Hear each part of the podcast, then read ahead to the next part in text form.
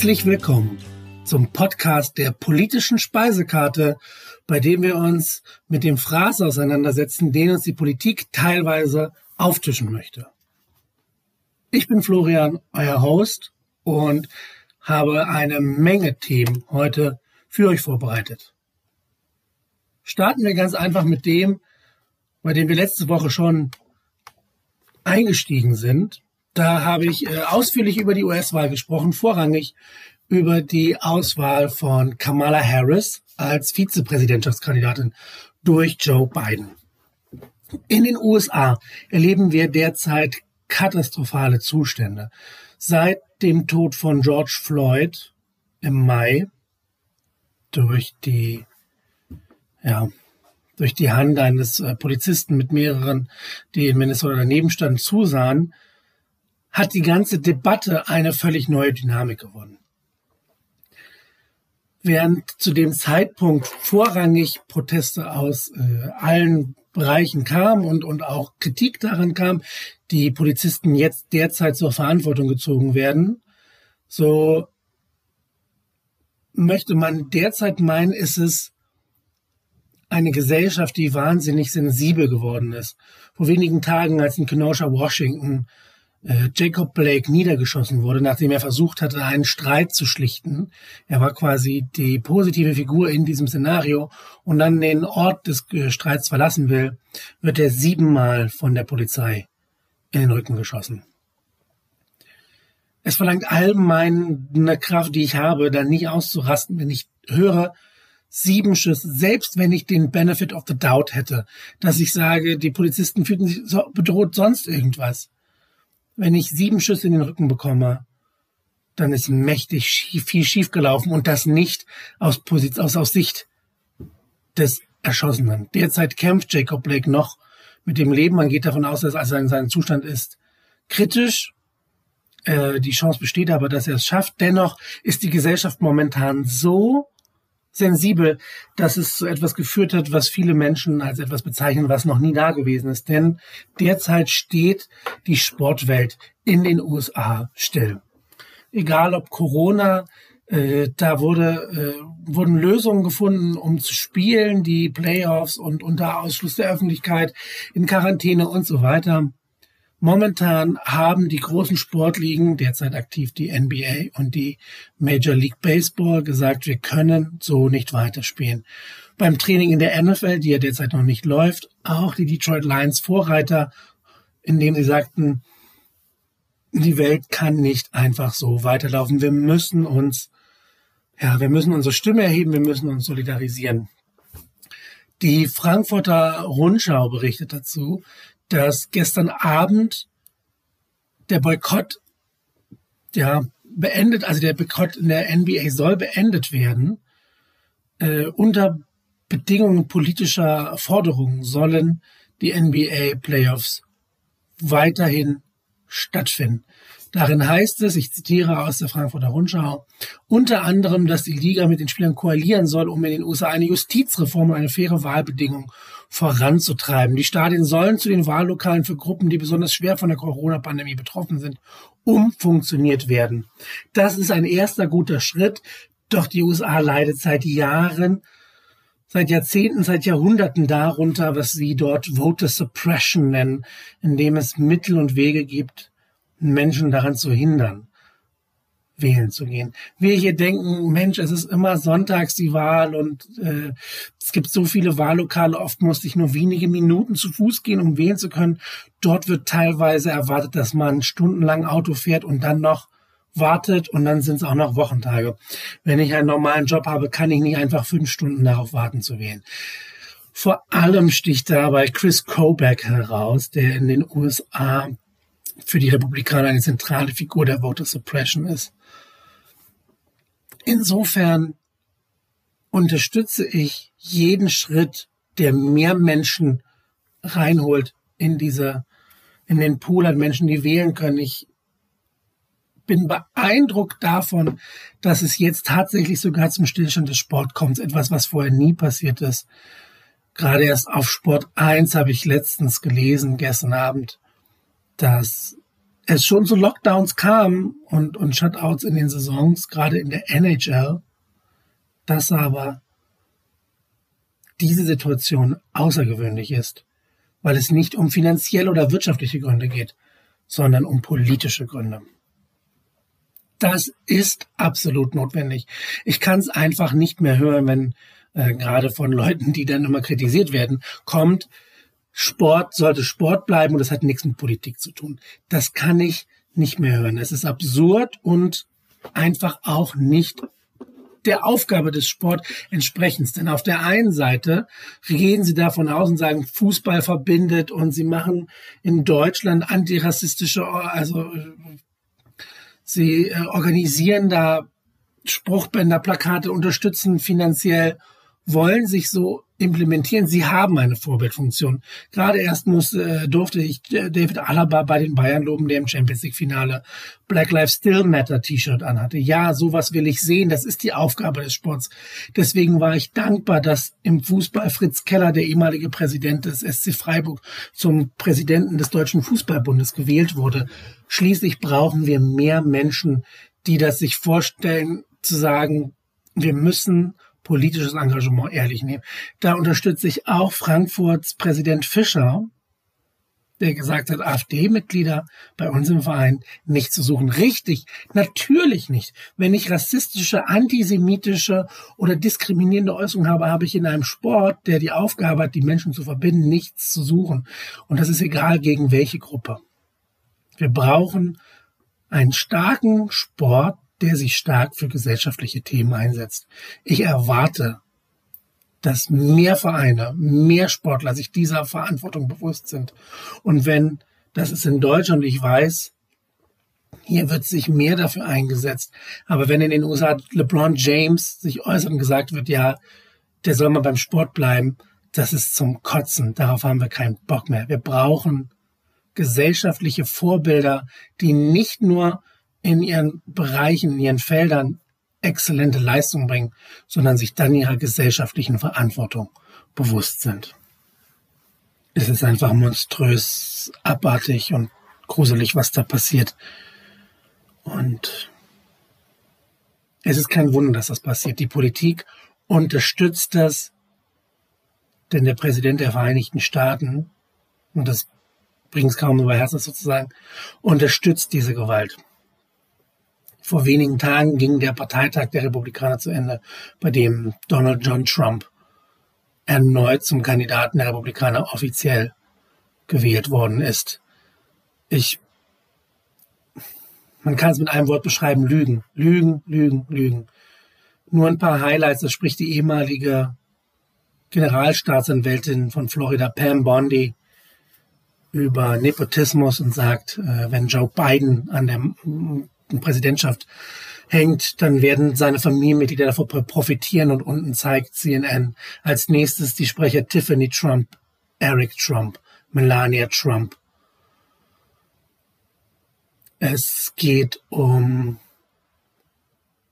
Kimberly Guilfoyle, die Freundin Donald Trump Juniors, die sagt, was für eine traurige Welt, in der wir leben, in der uns die Rechte genommen werden. Es ist dystopisch. George Orwell könnte sich in 1984 nichts Gruseligeres ausgedacht haben als das, was da passiert. Da fehlen einem die Worte. Es sind vier Tage von Rednern, die Lügen, Hass und Gewalt verbreitet haben, Gewalt gefördert, verlangt haben, die gesagt haben, dass das System nur gegen sie gerichtet ist, obwohl sie die Präsidentschaft haben, obwohl sie dadurch reich geworden sind, erfolgreich bekannt. Wenn es darum geht, gerade amerikanische Politik zu untersuchen, kann ich euch nur äh, Annika Brockschmidt empfehlen. Auf Twitter äh, unter Ardent Historian. Annika Brockschmidt ist eine Journalistin, die regelmäßig die Reden von Trump oder von äh, die Hearings, äh, als William Barr befragt wurde zum Justizministerium, untersucht und großartig recherchiert, reflektiert und darlegt in kurzen, knappen Bereichen, kurzen, knappen Tweets, wie die Gesellschaft dort eigentlich degeneriert und verfällt. Nur ein paar Ausschnitte davon. Sie schreibt hier, Trump beginnt seine Rede mit einer extrem untypischen Liebesbekundung an seiner Familie. Warum untypisch? das ist jetzt meins, weil natürlich jeder die Bilder kennt, Melania Trump schlägt seine Hände meistens weg bei offiziellen Anlässen, weil sie gar nicht mit ihm zusammen sein möchte und das nur aus Geldgier macht. Dazu müsstet ihr auch bei The Young Turks nachschauen. Auch da gibt es ein äh, Video dazu. Da geht es darum, wie sie den Ehevertrag aufgewertet hat, um noch mehr Geld abzukassieren, nachdem Donald Trump Präsident wurde. Spannend ist eben, wie sie äh, das untersucht. Brockschmidt schreibt hier davon in einem Prediger-Tonfall. Sie weist darauf hin, dass es oft um Religion geht. Sie zitiert, but in this country we don't look to career politicians for salvation. In America we don't turn to government to restore our souls. We put faith in Almighty God. Donald Trump, der Mann, der die Bibel nicht richtig halten kann, der Mann, der nicht weiß, welches Zitat äh, sein liebstes Bibelzitat ist, weil er sie nie gelesen hat, evoiert hier die, die Bibel Gott als Unterstützer um die evangelischen Christen, die nun, die weißen Evangelien, Likaner, die nun mal seine Mehrheit an Wiedern ausmachen, um sie zu mobilisieren. Nochmal, Annika Brockschmidt auf Twitter, Ardent Historian, kann ich euch nur empfehlen. Fantastische Analyse der Gesellschaft dort und auch über eben den RNC, den Republican National Convention, dem Parteitag, der uns einmal mehr gezeigt hat, wie wichtig diese Wahl ist, die im kommenden November stattfinden wird. Wenn wir uns Gesellschaft und Gewalt und Polizeigewalt in den USA ansehen, müssen wir auch hierher blicken. Heute Morgen las ich folgende Überschrift in der Süddeutschen. Wäre Jalom an Sicherheit grenzender Wahrscheinlichkeit nicht zu Tode gekommen. Uriallo, der Mann aus Sierra Leone, der in einer Dessauer Polizeistation tot aufgefunden wurde, verbrannt und bei dem es seit jeher Spekulationen da gibt. Die Kritiker rufen immer wieder, Uriallo, das war Mord. so habe ich mir den Bericht der Süddeutschen durchgelesen, denn äh, im Juni 2018 wurden zwei ja, Sonder und äh, Sonderermittler eingesetzt. Jesi Montag, ehemaliger Sprecher für die Grünen im Bundestag und Münchner Generalstaatsanwalt Manfred Nötzel sollten untersuchen, ob es da Widersprüche gibt, neue Ermittlungsansätze. Und die haben jetzt ausführlich das untersucht und äh, ich zitiere die Süddeutsche, das Ergebnis ist ein Kompendium, gut 300 Seiten, die Ordnung in einen so unübersichtlichen wie emotionalen Fall bringen sollen veröffentlicht in einer Zeit, in der dringlicher denn je über Rassismus und Polizeigewalt debattiert wird. Meine Ergänzung, nicht nur in den USA, genau auch hier. Wir haben erst vor kurzem darüber gesprochen, als die Polizei auch bei Demos hier sehr hart gegen Demonstranten vorgegangen ist. Zitiert werden Montag und Nötzel mit, einige Lücken sind geblieben. Es seien tragische Umstände gewesen, unter denen Jallo zu Tode gekommen sei, konstatieren die Berater. Tragisch, weil der Asylbewerber in einer Zelle starb, in der er nicht hätte sein sollen. Es ist früh am Morgen des 7. Januars und dann wird ein bisschen darüber gesprochen. Jallo ist 36 Jahre alt zu dem Zeitpunkt, belästigt zwei Frauen und das auch muss zur differenzierten Betrachtung gesagt werden. Natürlich ist er kein unbeschriebenes Blatt, natürlich hat er Verfehlungen. Das tut aber nichts zur Sache, dass sein Tod nicht in einer Polizeizelle nö, also nicht, nicht richtig gewesen ist. Die Süddeutsche schreibt dann weiter darüber, erklärt die, den Vorfall ähm, und am Ende kommen die beiden Sonderermittler dazu. Wir können keine Aussage treffen, ob Urialo das nur passiert ist, weil er schwarz war, antwortet Montag auf eine Nachfrage der Grünen nach Alltagsrassismus. Das wäre spekulativ. Es habe jedoch während der Untersuchung Hinweise auf Probleme und Einzelfälle rassistischer Äußerungen von Polizeibeamten gegeben. Die Berater sehen am Ende nicht, dass das nochmal aufgearbeitet werden muss. Es gibt offene Wunden, sagen sie, aber es wird geschrieben, offene Ermittlungsansätze zur weiteren Verfolgung eines Mordes sehen die Berater nicht. Im Zusammenhang mit dem Ermittlungsverfahren fanden Montag und Nessel keine groben Schnitze, aber gewichtige Unstimmigkeiten und Widersprüche. Das ist schon problematisch. Und der Fall liegt 15 Jahre her. Es muss aber klar sein, dass wir uns auch jetzt damit noch auseinandersetzen müssen. Und es ist eine Frechheit, dass Horst Seehofer sagt, das ist vom Tisch. Wir machen keine Untersuchungen zu Rassismus, zu systematischem Rassismus in der Polizei. Denen das sei ja verboten. So können wir uns nicht abservieren lassen. Wenn man das liest und hört, was über Uriallo noch jetzt geschrieben wird, nach 15 Jahren, hinterlässt das einen bitteren Beigeschmack. Wir dürfen das nicht vergehen lassen. Wir müssen uns damit weiterhin auseinandersetzen. Und so fällt es leicht, den Finger in die USA zu zeigen, weil es da einfach in dystopischen Ausmaßen, Ausmaßen ist. Es ist nicht viel. Es ist besser hier, aber weit davon entfernt, dass es gut ist. Wo wir bei Themen sind, die weit davon entfernt sind, gut zu sein, heute fand in Berlin die Demo, der Sturm auf Berlin statt. Berlin 9 auf Twitter trendet noch Berlin 20, 2908. Mittlerweile wurde die Demo aufgelöst, weil natürlich die Menschen dort sich nicht an die Hygienevorschriften gehalten haben.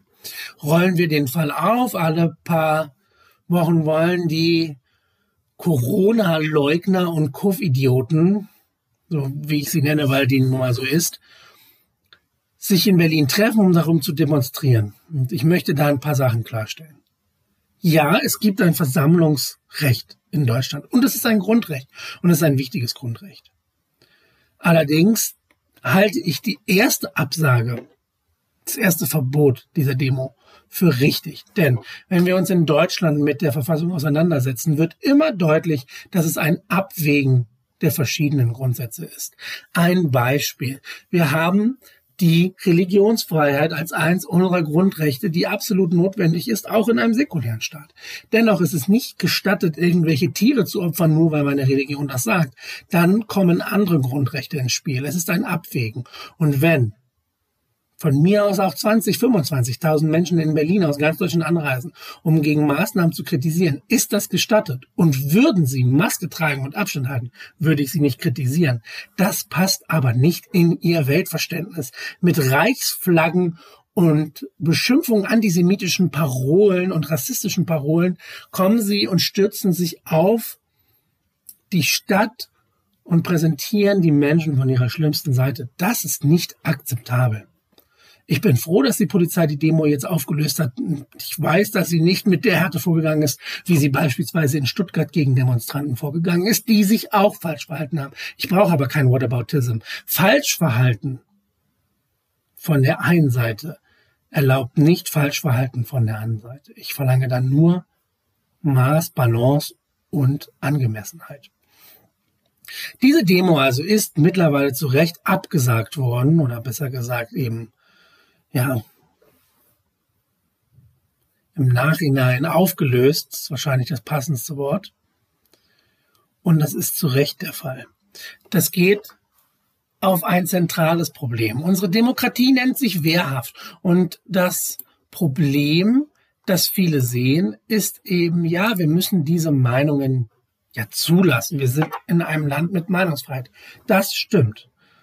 Wir leben in einem Land mit Meinungsfreiheit. Das, was aber ein Attila Hildmann oder ein Xavier Naidoo derzeit von sich geben, ist keine freie Meinung. Wenn ich losgehe und die Menschen mit Lügen, Falschinformationen betöre, die aus welchen Gründen auch immer sich dafür empfänglich zeigen, dann muss dem Einhalt geboten werden. Ich kann hingehen und sagen, Angela Merkel ist für mich eine zu konservative Kanzlerin und ihre Maßnahmen gehen nicht weit genug und deswegen steckt Deutschland in einer tiefen Krise. Das muss erlaubt sein zu sagen, Angela Merkel wird von irgendwelchen Echsenmenschen kontrolliert, die dafür sorgen, dass Wasser getränkt wird mit Flüssigkeiten, die die Gesellschaft homosexuell, was weiß ich, irgendwelche Verrückten gibt's immer, die sowas glauben. Das kann ich nicht einfach so stehen lassen. Letztlich bin ich froh, sagen wir, es sind 100.000 Menschen von 80 Millionen, die sowas glauben. Das ist eine gute Quote. Es wird immer Leute geben. In Hannover vor wenigen Wochen war die Demo mit 200 Menschen. Wenn von 500.000 Einwohnern in Hannover 200 Menschen solche Sachen glauben, bitteschön, dann sollen sie sich auch treffen, aber den Abstand einhalten. Denn es geht um die Gesundheit der Gesellschaft. Das wollte ich unbedingt losgeworden sein. Unsere Grundrechte sind heilig und schützenswert. Aber ich muss betrachten, welche abzuwägen sind. Der Berliner Senat hat es damit in meinen Augen eigentlich korrekt begründet. Es geht hier eher um Gesundheit als um das Versammlungsrecht. Und deswegen musste diese Demo verboten werden. Jetzt ist sie im Nachhinein aufgelöst. Dafür bin ich dankbar. So, jetzt haben wir uns die Proteste in den USA angeguckt, die Proteste in Deutschland, die Politik in den USA mit Donald Trump. Wir haben uns äh, mit Polizeigewalt dort und hier beschäftigt. Zum Abschluss noch ein ganz anderes Thema. Als Dessert möchte ich mit euch noch kurz über die Politik-Talkshows sprechen. Jetzt sind wir in einem Podcast, den ich mir äh, ja entwickelt habe. Zwischenzeitlich hatte ich immer wieder das Bedürfnis, eine Talkshow zu machen. Eine Show, bei der ich Gäste einladen kann und die zu Wort kommen sollen. Das liegt daran, dass ich mit unserer Talkshow, vor allem wenn es um Politik geht, in unserer Talkshow-Landschaft nicht einverstanden bin. Wir haben ein breites Spektrum, das stimmt. Markus Lanz, Anne Will, wir haben Hart aber fair, Maischberger, eine Varietät, eine Auswahl an verschiedenen Formaten und an verschiedenen Charakteren, die das präsentieren. Was mir sauer aufstößt, ist die Art und Weise, wie das vorgenommen wird. Wenn ich mir äh, Markus Lanz als speziellen rausnehme, äh, aus zwei Gründen. A, läuft er dreimal die Woche, Montag, Dienstag, Mittwoch, Donnerstag, ZDF. Zudem hat er dauerhaft, ich habe das hier mal auf äh, Quotenmeter nachgecheckt, eine ein Marktanteil von über 10 Prozent. Letzte Woche Donnerstag 14,8. Letzte Woche Mittwoch 12,9, den Dienstag davor 12,8. Das heißt, der Mann erreicht hier äh, einmal äh, letzten Mittwoch beispielsweise knapp 1,3 Millionen Menschen. Das ist nicht unerheblich, fünfmal so viel, äh, schon fünfmal so viel, ist es äh, zigmal so viel Menschen wie in äh, Berlin gegen Corona diskutieren. Wenn ich das auf Twitter verfolge, da kann man ja nebenbei immer äh, interaktiv mitarbeiten, also mitwirken, dann ist sehr viel Kritik dabei. Das heißt, ein großer Teil dieser Menschen, die Land schauen, machen das, um sich darüber aufzuregen. Und ich gehörte auch dazu, dass ich mich ausgelassen habe über diesen Stil, dieses Naive und das Unterbrechen und das Patzige und das Format, dass dann da verschiedene Gäste eingeladen sind. Als Beispiel, dann kommt ein Meteorologe, der über den Klimawandel redet. Wahnsinnig spannend, wahnsinnig interessant. Und dann wird hart geschwungen zu eben, was weiß ich, der Russlandpolitik und so weiter. Das finde ich nicht angemessen. Ich finde es gut, dass so viel Bühne geboten wird, aber das Format stört mich. Es soll halt gesamtgesellschaftlich präsentieren. Gut. Darüber habe ich mich aufgeregt. Vor ein paar Wochen habe ich mich mit Kevin Kühnert, einem der Gäste, der regelmäßig bei Markus Lanz auftritt, darüber unterhalten, wie er das nur immer aushält. Und er sagte, nirgendswo bekomme ich so viele Möglichkeiten, mich zu äußern. Nirgendswo bekomme ich so viel Zeit, das zu erklären. Und was ich besonders spannend fand, Kühnert geht davon aus, dass Markus Lanz ehrlich interessiert ist. Dafür kann ich euch nur den Artikel von Peter Unfried empfehlen. Der ist vom 7.7.2020 äh, auf der Taz-Seite findet ihr den. Der nennt sich Er will's wirklich wissen. Markus Lanz geht als schleimig und neoliberal, für manche gar als Hassfigur. Andere finden, er macht den besten Politalk. Was stimmt?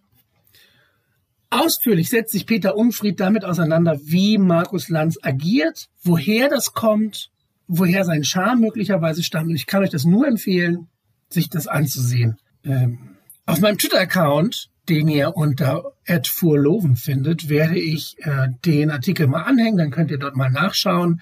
Äh, folgt mir, schreibt mir, unterhaltet euch mit mir. Ich bin immer bereit, mich mit euch darüber auszutauschen. Ich möchte gar nicht den ganzen Artikel vorstellen, dafür ist es auch viel zu lang. Aber äh, ich möchte ein paar Ausschnitte lesen, um einfach einen Überblick mit euch zu bekommen. Weil, wer ist eigentlich dieser Markus Lanz und wie läuft das mit Politik Shows in Deutschland. Äh, es ginge darum, hier vorerst schreiben sie, dass er vielleicht FDP wählen könnte und so weiter. Äh, doch Unfried geht dann weiter mit. Doch was, wenn wir etwas verpasst haben und Lanz mittlerweile ganz oben definiert, was politische Gespräche im Fernsehen angeht und das nicht erst seit den Corona-Erklärungswochen. These lautet, Lanz und seine Redaktion haben ein Format des Politikergesprächs entwickelt, das in Deutschland seinesgleichen sucht, weil es wirklich ein Gespräch ist und weil es um politische Inhalte und biografischen Hintergrund nebeneinander stellt, sodass Querverbindungen entstehen können. Oder ist es übertrieben? Schauen Sie mal bitte, wie Lanz zu sagen pflegt. So, das heißt, er Peter Unfried präsentiert beide Seiten zeigt, wie kritisch das sein kann und führt dann aber äh, ein Beispiel auf, wie quasi Markus Lanz charmant auftritt. So.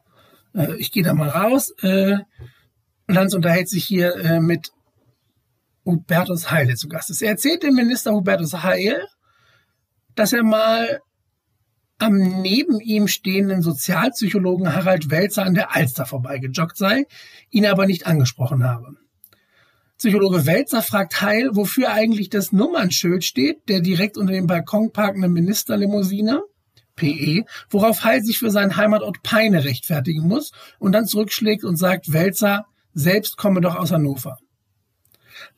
Woher kommst du eigentlich? sagt Lanz beiläufig zur ZDF-Kollegin Jana Pareigis, von der er weiß, dass sie als schwarze Frau ständig gefragt wird. Aus Hamburg, sagt sie. Lanz lächelnd, ich weiß aber aus welchem Stadtteil. So überwindet er auf spielerische Art den Alltagsrassismus, über den Pareigis in der Sendung sprechen wird und macht aus der gefürchteten Herkunftsfrage eine Fachsimpelei unter Hamburgern. Nachdem ich diesen Abschnitt gelesen habe, muss ich sagen, dass es tatsächlich eine clevere rhetorische Strategie ist, um eben da Dynamit aus diesem Gespräch rauszunehmen. Und es geht dann eben noch weiter und es wird ausführlich über verschiedene Gäste gesprochen, die kritisch sind. Ich finde es nicht gut, wenn ein Boris Palmer eingeladen wird, ja. Aber das ist das Format und die Quoten zeigen, dass Lanz Menschen erreicht, dass Menschen, involv dass Menschen involviert sein wollen, wenn Lanz etwas spricht. Und wenn es nur ist, um ihn zu kritisieren, aber sie setzen sich mit dem Thema auseinander, sie reden, sie schreiben so möchte ich meine Meinung äußern, dass die Politformate kritisch sind. Ich finde, es, es geht nicht genug in die Tiefe, selbst bei Lanz nicht, bei Will schon gar nicht, weil da immer so suggestive Fragen kommen. Ich finde es furchtbar, wenn einfach kontroverse Figuren eingeladen werden oder einfach Menschen unterschiedlichen Spektrums. Letztens war Markus Feldenkirchen äh, bei Maischberger und auch Dagmar Rosenfeld. Dann wird gesagt, Spiegel, Welt, gut, die werden schon diskutieren und das kommt dann Gespräch bei raus, was eben die beiden gegeneinander bildet. Das finde ich nicht gut. Ich mag es eher, wenn Ideen auch im Bereich des Möglichen diskutiert werden. Wir sind längst über einen Zeitraum hinaus, bei dem Menschen, also wenn ich auf die Demo gehe, die in Berlin stattgefunden hat und sage, folgende logische Argumente sprechen dagegen, was Sie hier sagen. Da werde ich nicht mit weit kommen. Das wird nicht funktionieren. Ich brauche Gesprächspartner, mit denen ich tatsächlich komme. Von mir aus kann der FDP, Rosenfeld und sonst wen einladen und dann können die sich darüber über ihre neoliberalen Ideen austauschen und wie toll ja Polizei und was weiß ich nicht alles ist. Und Markt und Wirtschaft großartig, großartig, großartig. Aber dann eben auch andere Felder. Beispiel, äh, was ich gerne empfehlen möchte, das Projekt des Grundeinkommens. Da habe ich mich beworben und das Pilotprojekt Grundeinkommen in Deutschland www.pilotprojekt-grundeinkommen.de findet ihr das Pilotprojekt zum Grundeinkommen. Wer mich auf Twitter, äh, wer mir auf Twitter folgt, wird sehen, dass ich ein entscheidender Verfechter, habe ich meine Rolle vielleicht ein bisschen hochgehangen, dass ich ein Verfechter des Grundeinkommens bin. Ich habe beim letzten, äh, bei einem der letzten Artikel äh, auch über das Grundeinkommen gesprochen auf der Seite äh, polit-menü.org, meiner Webseite, passend zum, äh, zur politischen Speisekarte des polit-menü.org. Da findet ihr auch einen Artikel zum Grundeinkommen.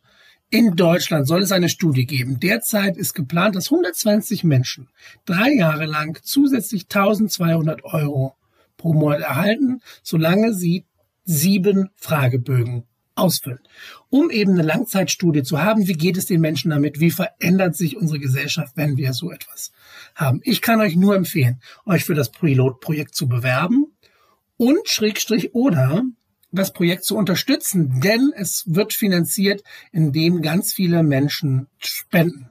Man kann aktuell sehen, ganz unten seht ihr Grundeinkommensplätze finanziert, 122.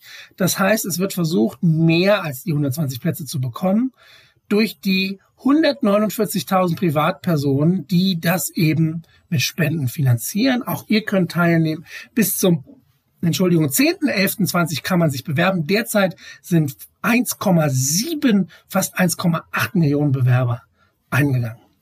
Die Chance ist klein, das ist mir klar. Aber es zeigt auch schlicht als Symbol, dass die Menschen bereit dafür sind, sich damit auseinanderzusetzen und zumindest mehr darüber zu erfahren. Ich rufe euch also auf, unter pilotprojekt-grundeinkommen.de euch zu bewerben und dieses Projekt zu unterstützen. Auch da werde ich auf meinem Twitter-Account einen Link zu versenden, damit ihr da hinfinden könnt. Mit diesem Schmankerl, so wie ich es gerne sehen würde, beende ich unsere heutige Folge, die geprägt war von Parallelen der USA und Deutschland, von sehr viel Gewalt, von einer Demo, die dankbarerweise aufgelöst wurde und nochmal zum Abschluss. Bewerbt euch für das Grundeinkommen, informiert euch. Es ist ein Projekt, das wir umsetzen können und das mir sehr am Herzen liegt. Und ich wünsche mir, dass wir da gemeinsam dran arbeiten können. Damit wären wir durch für heute. Vielen Dank fürs Zuhören, dass ihr mir eure Zeit geschenkt habt, mit mir ein bisschen darüber nachzudenken. Ich rufe euch nochmal auf. Schreibt mir auf Twitter, schreibt mir auf meiner Homepage, meldet euch bei mir. Ich möchte mit euch ins Gespräch kommen. Ihr findet mich auf Facebook unter der politischen Speisekarte. Ihr findet mich auf Twitter unter Florian, der Ad ist at vorloven. Ähm, ohne Punkt und die Homepage polit-menü.org. Meldet euch und lasst euch schmecken, was ich euch serviert habe.